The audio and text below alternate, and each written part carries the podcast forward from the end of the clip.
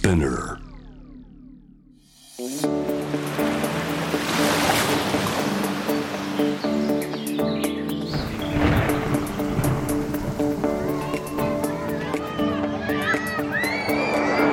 SDGs Explain for Business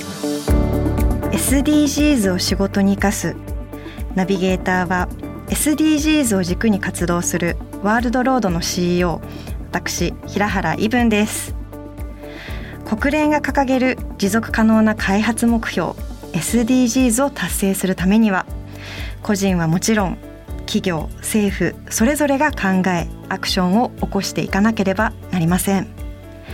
その中でも生活者に身近な企業が変化していくことは社会にとって大きな意義を持っていると思います。この SDGs を仕事に生かすでは試行錯誤しながら SDGs に取り組んでいる企業のアクションや抱えている悩みを共有していきます。さてコロナ禍での開催となった東京2020オリンピック・パラリンピック。本来であれば各国の事前キャンプとして日本全国のホストタウンがさまざまな異文化交流を進めるはずでしたが残念ながらそれも難しくなってしまいました。SDGs の10番人や国の不平等をなくそう。こちらの目標を達成するためにも異文化を知ることはとってもとっても大切なことだと思います。しかしそこにはまだまだアンコンシャスバイアス無意識の思い込み偏見があるというのが現状です。今回はこのアンコンシャスバイアスについて取り組みを進めている株式会社メルカリの法野博奈さんにお話を伺います。ではゲストをお迎えする前にまずは SDGs 関連ニュースをお届けいたします。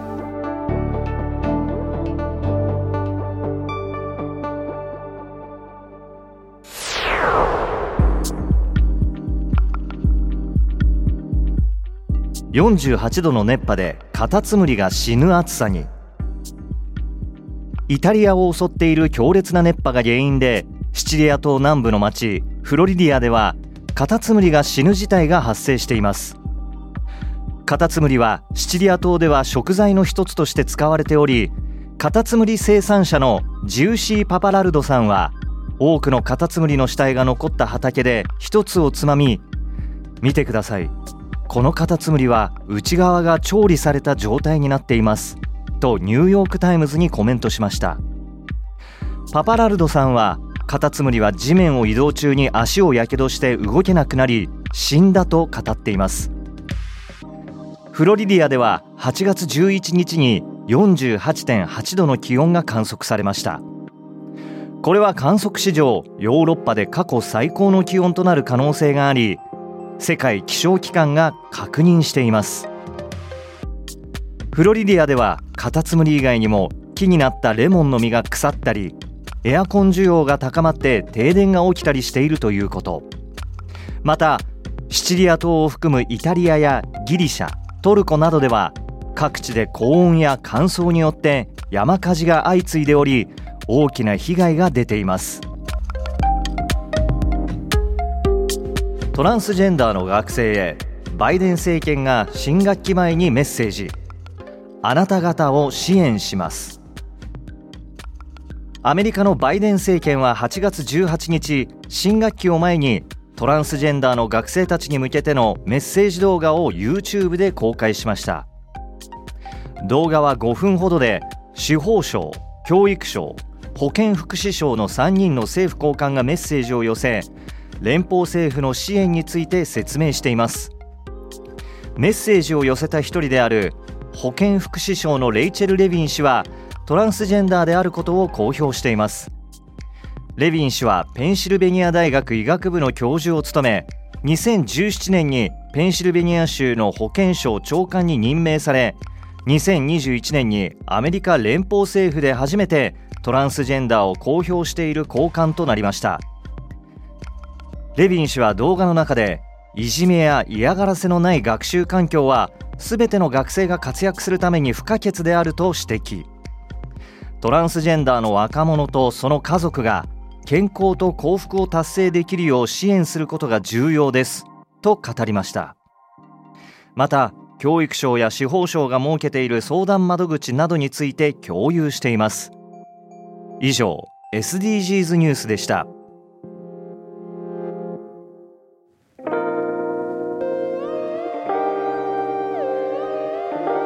改めまして SDGs を仕事に生かすナビゲーターの平原伊文です。それではゲストをご紹介しましょう。フリマアプリメルカリを運営する株式会社メルカリダイバーシティインクルージョンご担当の法野ひろなさんにリモートでお話を伺います。法野さんよろしくお願いします。よろしくお願いします、最近ですね私あのメルカリをずっとできなくってなかなか売れなくってでコツを教えてもらって最近たまった本だったりを売ってみたら3万8,000円1か月で売れたのでちょっと素晴らしい。ちょっとメルカリの世界に入れたかなって 思います。ありがとうございます、はい、そんな今メルカリで働いている本能さんまず自己紹介をお願いしますはい、よろしくお願いします。ただいまご紹介いただいた株式会社メルカリでダイバーシティインクルージョンのチームのマネージャーをしている方の平野と申します。今日は SDGs をテーマということで、あの D&I の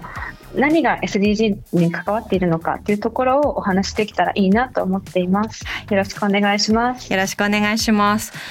メルカリっていろんなこう多様性豊かな方々が集まってる企業かなって思うんですけどもそもそもなんでメルカリに入社されたんですか？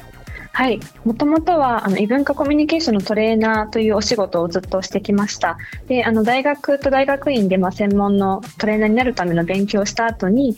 そのまま続けて大学、それから非営利団体でどういうふうに文化背景もしくはバックグラウンドの違う人たちが一緒に働けるのか、そのマインドセットをどう養ったらいいのかということをテーマに、まあ、研究と実践をしてきました。でメルカリに入ったきっかけとしては、私が入社したタイミング、2018年の5月にはもうすでにいろいろな国から入社者を迎えているような状況ですごくグローバルな会社だったんですね。で異文化コミュニケーションのトレーナーをという仕事をしていたのでそのコミュニケーションスタイルの違いであったりじゃあどのような課題が組織の中にあるのかということに関するデータを多分この会社はたくさん持ってるだろうなと思ってぜひそのデータを活用していろいろな施策をやってみたいと思ったのがきっかけで入社しました。そうなんですね。データを持ってるんじゃないかっていうところが大きなきっかけっていうところで今実際にされているお仕事内容もそれに関連することなんですか？はい。データを持ってるんじゃないかという予測は外れたといえば外れたかなと思っていてというのもじゃあどういうデータを活用したら異文化コミュニケーションに関する意思決定ができるのかダイバーシティインクルージョンの課題を抽出できるのかというところのノウハウが、まあ、会社全体にもともとあったわけではないですしそこは一丸となって今データを作っているという段階なのでデータはこう素材はあるけれどもまだ使える状態にはなっていない。だからそこを今一生懸命取り組んでいるっていう感じですね。なるほど。で先ほど自己紹介のところで何度もこう出てこられた異文化コミュニケーションっていうワードにちょっと着目したいなと思うんですけどもなぜ異文化コミュニケーションに関心を持ったんでしょうか？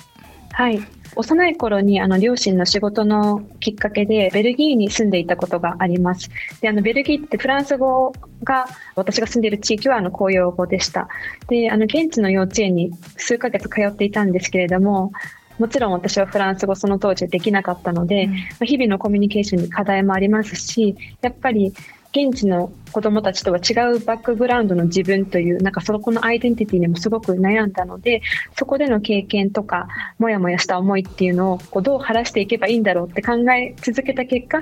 異文化コミュニケーションについてより深く学んでみたいなというふうに思いました。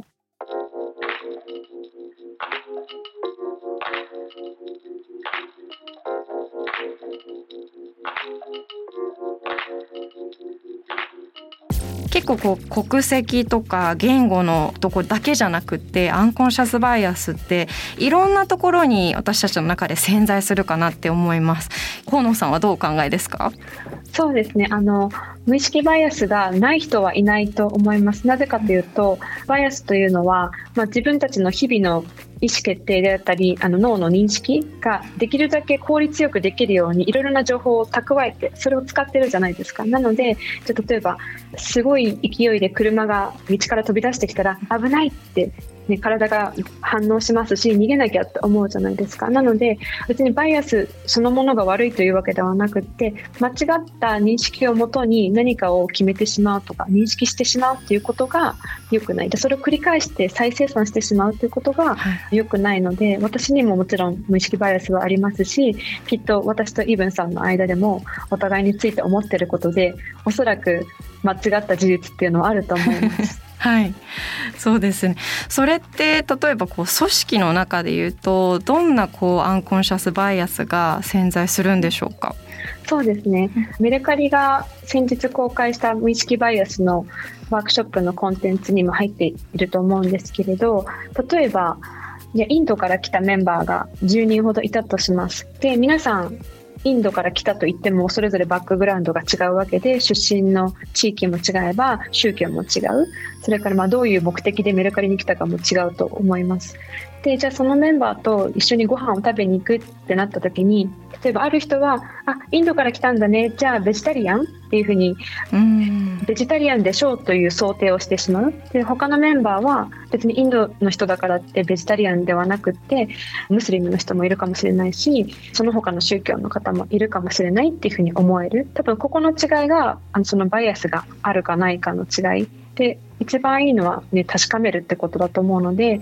どういうレストランがいいですかとか何か食べれないものはありますかって相手に答えるオプションをあげるっていうのが一番だと思うんですけどやっぱり例えば、ね、3人以上5人以上10人以上って集団になるとなんかその人たちの特徴化であるかのように思い込んでしまうのでそういうものは多分日々の生活とかかあの組織の中でのやり取りの中でたくさんあると思います。はい結構日本人でもね私もこう留学していた時に、まあ、日本人だから毎日寿司食べてんのみたいなあのそこも一つアンコンシャスバイアスかなって思っていて今のインドのメンバーの話もベジタリアンなのっていうのもまあ同様だなって思いました、うん、はい。そうですね。そんなアンコンシャスバイアスを取り除くために公開したアンコンシャスバイアスワークショップがあるのかなって思うんですけどここは具体的にどんなトレーニングを日々されてるんですか？はい。アンコンシャスバイアストレーニング、まあ、今はワークショップというふうに呼んでますがこのコンテンツ自体はどういうバイアスが存在しますよっていう、まあ、フレームワークであったりコンセプト基本の木の内容をお伝えするものです。で私たちの考えとしては無意識バイアスを100%なくすっていうことは難しいというふうに思っています。なのでいろいろなバイアスがあるもしくはバイアスのかかった発言とかも行動によって誰かを傷つけてしまったもしくは傷つけられてしまったという時にどういうふうに関係性を修復するかそこにフォーカスを当てていこうねというふうにそういう思いでメンバーと一緒に作りました。はい、メンバーの中で例えば受けてみてこんなふうに変わったとかあのどんなフィードバックをいただいたとかもしそれもあれば教えてください。そうですね。あのコンテンツを作って初期の頃はあこういうフレームワークがあるんですねとかこういうカテゴリーがあるので勉強になりました。自分がモヤモヤしてたこととか今までやった言動を見直すきっかけになりました。というような声は社内でたくさんあのもらいました。である程度この無意識バイアスっていうコンセプト自体が社内で浸透している今よく聞く話はじゃあどういうアクションを取れば次からこういうミスコミュニケーションを避けられるんだろう、うんうん。というようなそのアクションに関する疑問であったりモヤモヤを考えてくれる人が増えたなと思いますし、なんかそういう議論って完全なる答えがないものが多いと思うので、うんうん、そういう話をできるのはすごいエキサイティングだなと思います。はいここまで D&Y に特化されてていろんなとこからも注目されている中でもいろんな困難が実はあったんじゃないかなって思っていてもし何か D&Y 設立までにあった困難などあればぜひ教えてください。あの困難はたくさんありました。多分あの 今日は話しきれないと思うんですけど、はい、あの一番最初難しいなと思ったのはこの D&I の推進に取り組むことがなぜ大事なのかっていうところの説明がとても社内であの難しかったという点ですね。というのもあのなんか D&I 推進ってパッションを持ってる人とか何かそこにすごく思い入れのある人がやることのような認識がおそらく社内の中にあったと思います、なので個人がどうにかして頑張ってやることのようななんかそういうイメージがあると D&I の推進っていうのが組織課題とか経営課題と全然結びつかないんですよね。うん、なので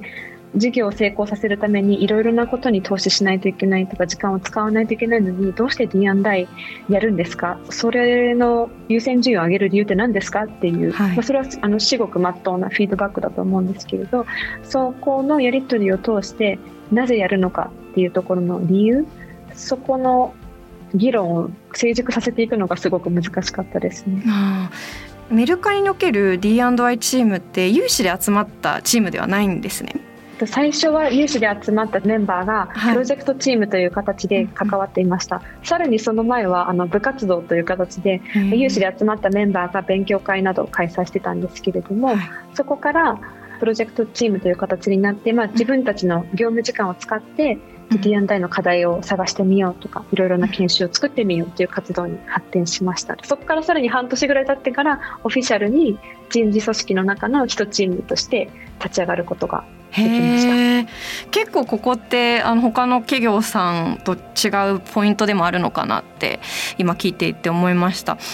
結構多くの企業さんってこう D&I チームがこう有志で集まってそれこそ本業じゃないところであってでもやっぱり社内で、えー、D&I をこう推進していきたいみたいな形で、えー、やられてるところが多いのかなって思う中でやはりこれを経営課題として挙げてこれをやっていくっていうここの組織における仕組み化って D&I を実現するためにすごく大きなポイントなのかなって思いました。こう多様な価値観ややはりこう人種が働くためにこう必要な環境づくりって何だと思いますか？多様な価値観とか、まあ、異なるバックグラウンドを持ったメンバーが違うけれどもここで一緒に働きたいって思うためにはその、まあ、ダイバーシティを乗り越えてつながる理由っていうのが必要だと思うんですね。それが例えば会社とか組織が掲げている共通のミッション。あのどういう何を解決するために存在している組織なのかとかどういう未来を実現するために前に進んでいる組織なのかっていう、そのみんなが共通としてこう見るものっていうのがもちろん必要ですし、そこに向かって原動力を持って動いていくっていうことが必要ですよね。なのでそのまずミッションであったりその共通の目標があることそれからまあ2つ目にカルチャーその組織の文化がとても大事だなと思っていて D&I を推進するということが今でこそメルカリでもみんなで一緒に推進していくよねっていうようなカルチャーになりましたけれどなんかそれを一部の人だけが頑張るっていう位置づけにしてしまうといつまでもマイノリティであったり困ってる人たちがさらに自分たちを犠牲にして頑張る仕事みたいな風になってしまうのでそうではなくてこの組織全体の風通しを良くしていくためとかこの組織の運営自体がサステナブルになっていくために一緒にやっていくことが大事だよねそういうカルチャーをみん。なが持てるようになるっていうところが、まあ、2つ目大事かなというふうに思ってます。はい、ここがこう冒頭で本能さんが言っていたこう D&I と SDGs の関係性につながるポイントですかね。うん、そうですね、あのダイバーシティインクルージョンってこう組織のいろいろな課題に関わっているなと思っていて例えばロームの問題にも D&I の課題ってあると思いますし、うん、じゃ評価制度であったり育成の制度の中にも D&I の課題ってあると思うんですけれど、うん、なんかこの仕事をしていて思ったのが別に D&I ってポッと出て湧いたテーマではなくて今まで皆さんが長い間取り組んできた人事の中の課題とか組織課題になんか分かりやすいタグがついたっていう感じかなというふうに思っています。でもやもやしていたこととか名前がついてないような課題が D&I っていうタグがついたらあそれは D&I の課題なんだっていうふうにみんなが分かりやすく認識できるようになる。多分そこにこの D&I のコンセプトっていうのはなんか存在する意義があるんじゃないかなって思うんですけど、はい、組織が成長していくっていうのも誰かを犠牲にしてとか何かを犠牲にして成長するっていうのは難しいですよね、うん、そこがサステイナブルに進んでいくための土台としてこう D&I があるんじゃないかなというふうに考えています。はい、ここそれでいうと SDGs の目標8番働きがいや経済成長にもつながりますよね。そして SDGs の大原則である誰一人取り残さないにも紐づくのかなと思いました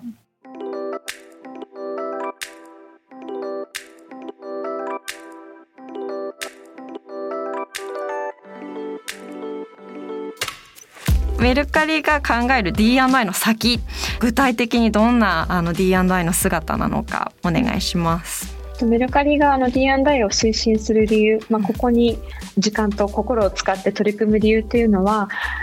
まあ、構造的な格差であったり社会に存在する不平等というのを是正していくことがとても大事だと考えているからです。うん、でメルカリが存在することでその社会の課題を組織内で再生産してはいけない再生産せずに組織にある課題をメルカリを通して浄化していく自浄していくそういう働きができたらいいんじゃないかなと思ってあの日々活動しています。なので、まあ、もちろんメルカリだけではなくてこう社会に存在するどんな組織それからグループもこの今ある課題をこう浄化していくようなそういう役割があるんじゃないかなと思っているんですね。でもちろんそのじゃあそれって大きな企業だから資本があるからできることなんじゃないですか？っていうようなコメントもよくいただくんですけれどなんか人が2人以上集まればそこには異文化が存在しますし、うん、じゃあ似たようなメンバーが集まった10人ぐらいのグループでもそこにはすでに多様性がすごく存在しますよね。なのでなんかどんな小さいユニットでも D&I を推進する単位になりうるんじゃないかなと思っています、なのでぜひご家庭とかでもこういう話ができるといいなと思ってます。なるほど。そういう思いがやはりあったからこそアンコンシャスバイアスのワークショップを公開したっていう背景があるんでしょうか？そうですね。アンコンシャスバイアスってもちろん組織の中にもありますしじゃあ私が家に帰ったら家族との会話の中にも出てくると思いますしメディアでね語られるようないろいろなストーリーにもアンコンシャスバイアスって入ってると思うんですね。なのでメルカリの社員だけで解決できる課題ではないというふうに思っていてもちろん一緒に働くメンバーそれから社外のパートナーの企業さんですとか、ステークホルダーと一緒にここに課題があるから一緒に取り組んでいきましょうというようななんかそういう姿勢をこのコンテンツの公開を通して伝えられたらいいなというふうに思っていたので、はい、はい、その結果の公開でした。わあとっても素敵ですね。最後に、えー、本野さんに聞きたいのがこの番組を聞いてくれているリスナーさんのあの皆さんが明日から始められる D&I の Tips があれば教えてください。そうですね。明日からできることなんかあの大きなことである必要はないなと思っていて例えば自分の組織の中でここに課題があると思いますとか家族や友達との会話の中でこういうこと言われてすごいもやっとしたんだけどどう消化していいのかわからないみたいな、その名前のついてないモヤモヤみたいなものについて話せる人に話す、まあ、それがすごい小さいけれども大きな一歩かなと思っています。というのもじゃあ組織改革してくださいとか組織にある課題をあなたのチームで解決してくださいって言ったらすごい大きなタスクのように感じられると思うんですけれど、うん、そうではなくてどうしてここに問題意識を感じるのか、うん、どうしてここを解決したいのかっていうそのなぜの部分をいろいろな人とお話しするだけでもああなたはそこに課題を感じるのねとかこれが問題だと思ってるんだっていうコミュニケーションの場につながるかなと思うので、うん、なんかその一歩はすごく大きいと思います。うんやはりこうなぜの部分ですねこう特に D&Y っていうと SDGs もそうなんですけどもその言葉に結構引っ張られてしまってじゃあなんでその D&Y に関心があるのかだったり自分にとって何が違和感なのかこうモヤモヤしてる毎日あると思うんですよモヤモヤって何なのかっていうところが、うん、それがまさに D&I そのものでこのなぜを考えることがすごく大切だってことを改めてお話を伺っていて思いました。SDGs を仕事に生かす今回は株式会社メルカリの法野博奈さんにお話を伺いました。法野さんありがとうございました。ありがとうございました。SDGs Explain for Business SDGs を仕事に生かす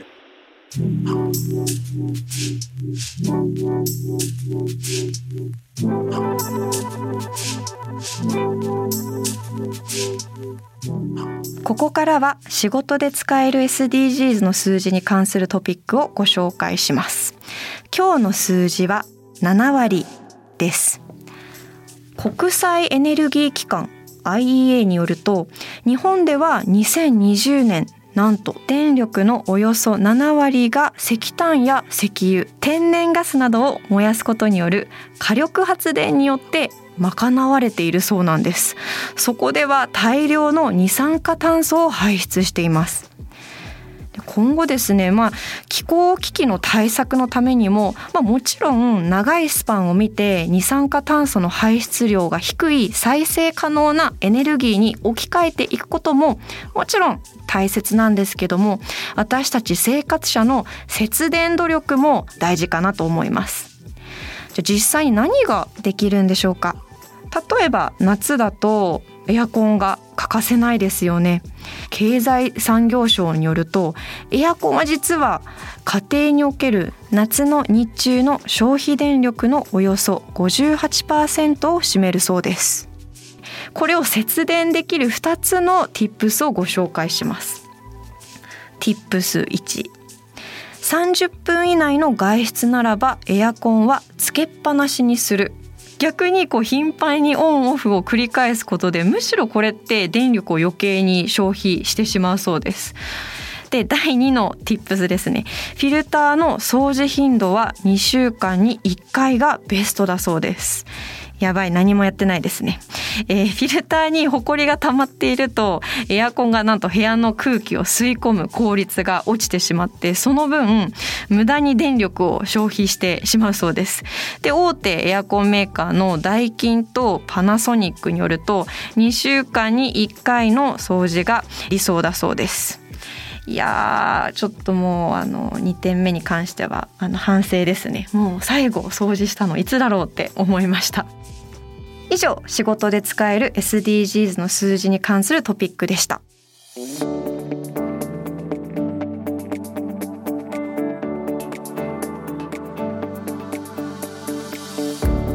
お届けしてきました SDGs を仕事に生かす。今回は株式会社メルカリの法野ひろなさんにお話を伺いました。もうですねこの、まあ、D&I がすごく大きなテーマだったんですけどもここに対しても私自身アンコンシャスバイアスあったんだなって思いましたね。で、まあ、そもそもやっぱ D&I って考えるとこう違う国とか違う宗教とか組織単位って大きく考えてしまう時が多いんですけども河野さんが言っていた2人集まったらもうそもそも違う人だからもうそそこにはもう D&I が存在するとすごいもうこの言葉あの 響きました、まあ、確かに人と人ってそもそも違うし2人集まった時にもうそこには異文化が存在していてそれぞれが持つ D&I って何なんだろうっていうことを考えるきっかけにもつながったかなと思います。ぜひ皆さんの日常のビジネスにも SDGs を取り入れてみてください。今後も新しいエピソードを配信していくので Apple Podcast、Amazon Music、Spotify、Google Podcast でフォローをお願いいたします。これまで配信したエピソードもチェックしてみてください。さてここでツイートをご紹介させてください。キムタさんいつも聞いてます。毎週木曜日が楽しみになりました。パーパスブランディングについてよくわかりましたし、何のために自分は世界に存在しているのか、改めて考えるきっかけになりました。木村さんありがとうございます。すごく嬉しいです。パーパスブランディングの話もすごく勉強になりましたよね。ぜひ木村さんも、まあ、こんなことを聞いてみたいなとかあればまたツイートお願いします。このプログラムへの質問や感想取り上げてほしいテーマなどは「ハッシュタグ #SDGs を仕事に生かす」でツイートをお願いします。生かすの漢字は活動の活です。そしてハフポスト日本版では SDGs ニュースに特化したツイッターアカウントを運営しています。日々の SDGs ニュースを知りたいけどなかなか時間が取れない人に代わってハフポスト日本版が140文字でサクッとニュースを読み解きます。これですね。結構移動時間にさっと読むと次のですね例えば仕事している方とかアポとかあったり人と会う時にすごくネタになるのでぜひぜひフォローしてサクッと読んでみてください。アカウント名はハフポスト SDGs スラッシュ仕事に役立つ SDGs ニュースです。ということでここまでのお相手は平原イブンでした。Spinner